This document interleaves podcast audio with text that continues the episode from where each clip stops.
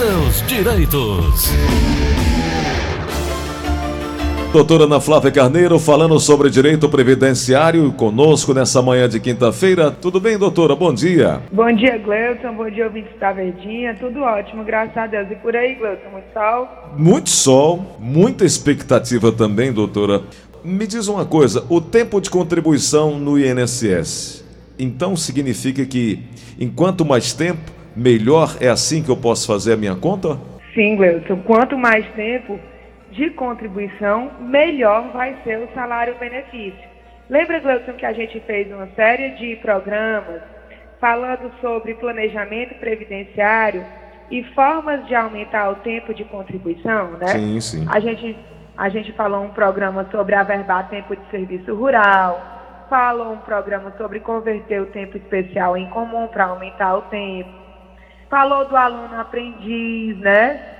falou das ações trabalhistas, de pagar contribuições em atraso.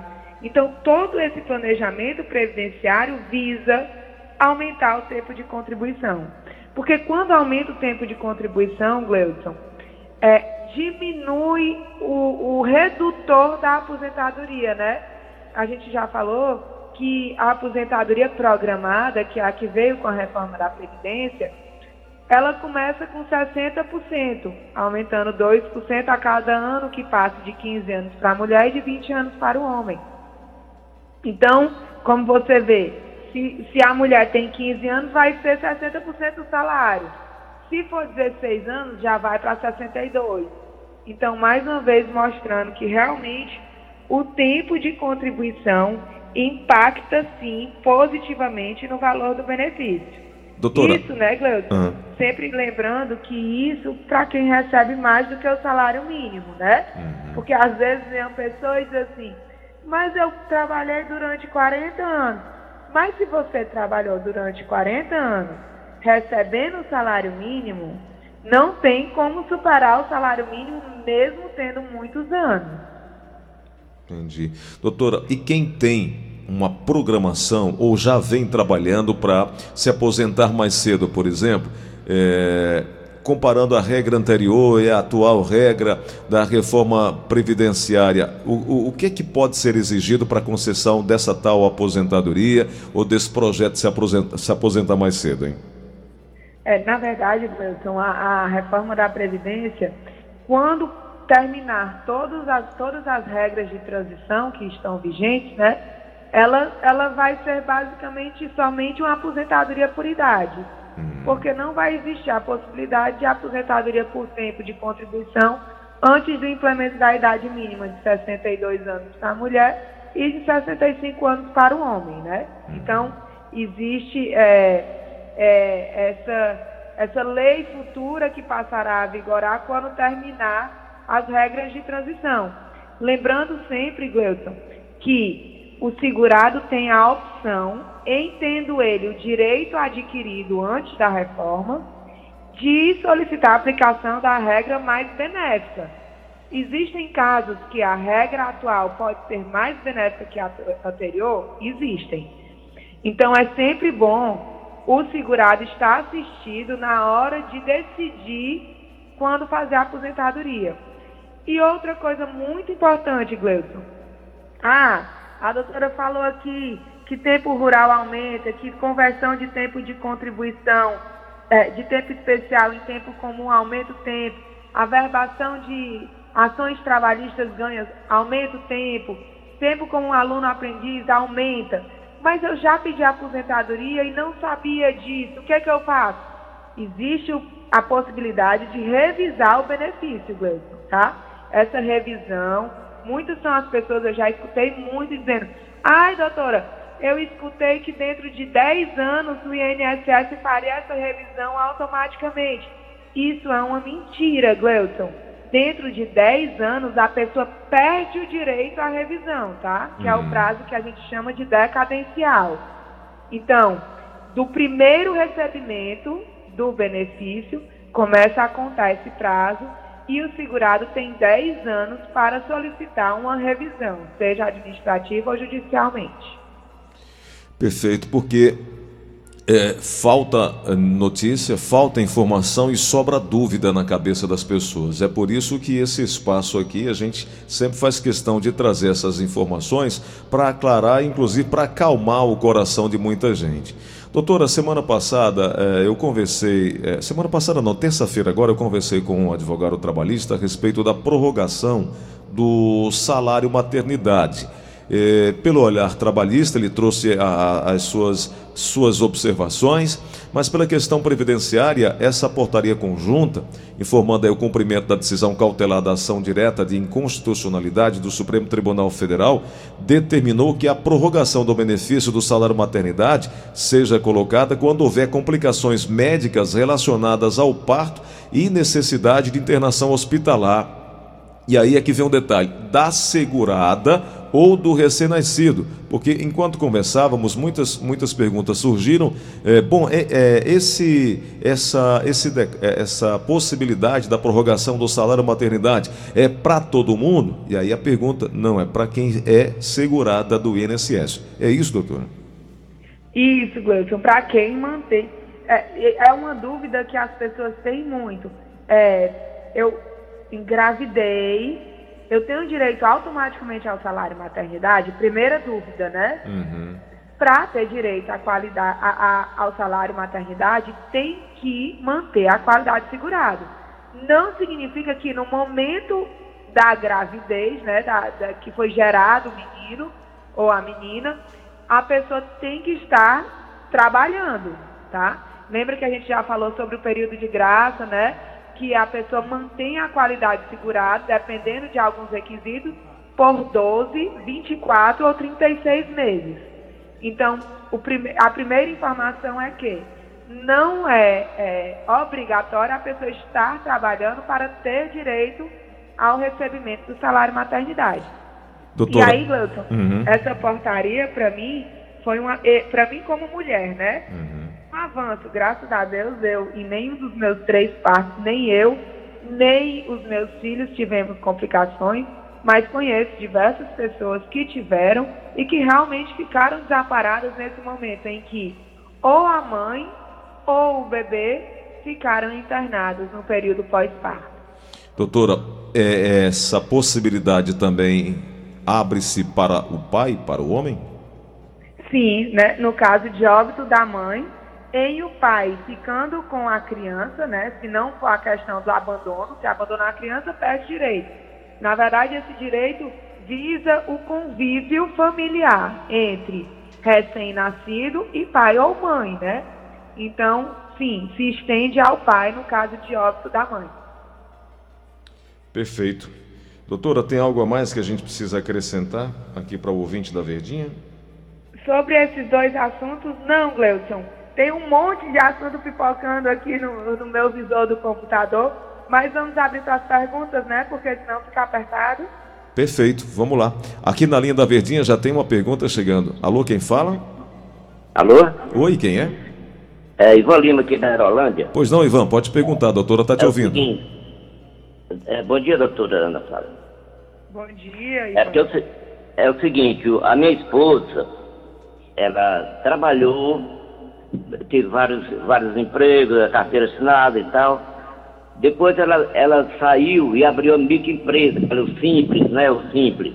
Mas aí ela deixou um pedaço sem pagar uns, alguns anos, aí dois anos, e ficou aí doida para se aposentar e com, essa, com esse buraco aí para pagar, né? Agora ela vai fazer 61 anos esse ano, no meio do ano. Ela pode pagar esse buraco todo de uma vez? Para se aposentar? Doutora Ana Flávia. Depende, tá? É, para ela pagar lacunas, ela não pode é, é, ter trabalhado a vida toda como empregada, tá? Ela tem que, em algum momento, ter feito contribuição como contribuinte individual em dia. E o mais importante, tá? Não pode ter ocorrido a perda da qualidade segurada. Então, se ela tem essa lacuna e quer pagar para se aposentar, seria muito interessante ela procurar ou a defensoria ou eu não digo nem o INSS, Gleison, porque ainda está conturbada a ida ao INSS, ao atendimento à presencial, sem agendamento por conta do Covid. Mas a defensoria é um advogado de confiança, porque existem muitos casos de segurados que pagam lacunas de uma vez e não têm direito ao benefício. Então é um assunto delicado e que precisa ser acompanhado por um profissional. Muito bem. É, ontem, é, muita gente perguntando sobre a reforma previdenciária aqui no município de Fortaleza. E eu quero só aproveitar que hoje o Diário do Nordeste faz um, um, uma publicação importante falando sobre isso. Inclusive, é, é, é bem, bem, é, é, bem clara, ah, bem didática a forma de explicação nesse campo. Bom, é, o ouvinte chegando aqui com, com o pedido de, de tirar dúvida, né? final de telefone 7790, mandou um áudio aqui para Verdinha. Vamos ouvir. Oi, Gleidson, bom dia. Gleidson, eu queria saber da doutora, é assim, porque eu tenho 54 anos e, 19, e 29 anos de contribuição, eu continuo trabalhando.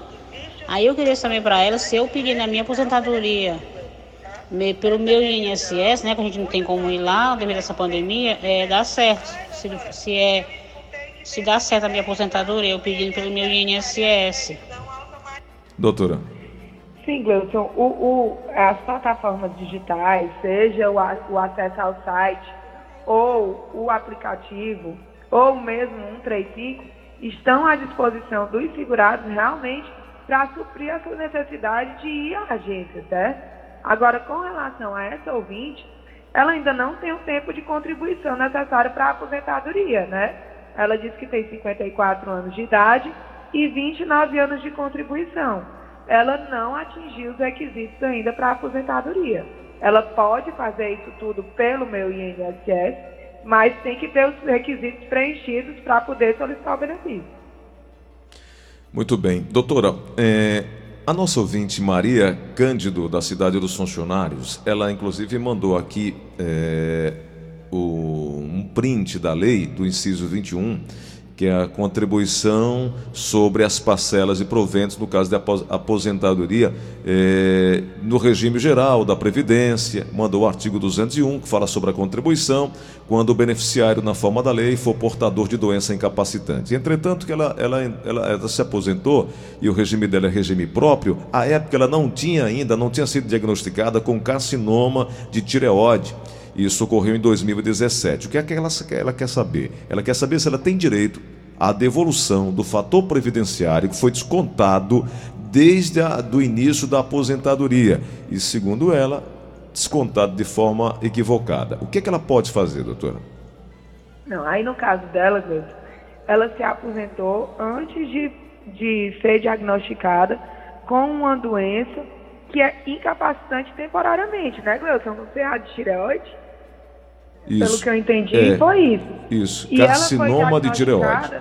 É, e ela foi diagnosticada depois da concessão do benefício, né? E, então, assim, é, a regra da aposentadoria por tempo de contribuição com redutor por conta da atividade incapacitante ou alguma coisa desse tipo, que é o que inclusive falamos ontem, né? Que o Covid gera também, que o Covid não, a visão monocular gera esse direito, né, à aposentadoria por tempo de contribuição ou por idade com, com fator reduzido, né, por conta da, da deficiência, é, a pessoa tem que ter exercido o trabalho portando a deficiência, Gleuson. Hum. Não o contrário, como ela está dizendo. Entendi. Trabalhou, depois sofreu uma doença e quer se beneficiar disso posteriormente. É, se eu estou entendendo bem o que ela está dizendo, eu não vejo possibilidade para isso não. Entendi. Vamos a mais uma pergunta aqui na linha da Verdinha. Alô, quem fala? Opa, bom dia, Edson Rosa. Bom dia. É, é, o Antônio. Diga lá, meu amigo. É, Gleison, porque é o seguinte, eu queria que a doutora tirasse aí uma dúvida, é porque assim, eu comecei a trabalhar em 91, certo? Sim. De carteira assinada. Aí eu tô com 30 anos de carteira assinada, só que assim, a minha idade é, só tenho 48 anos, certo? E eu continuo trabalhando é, de carteira.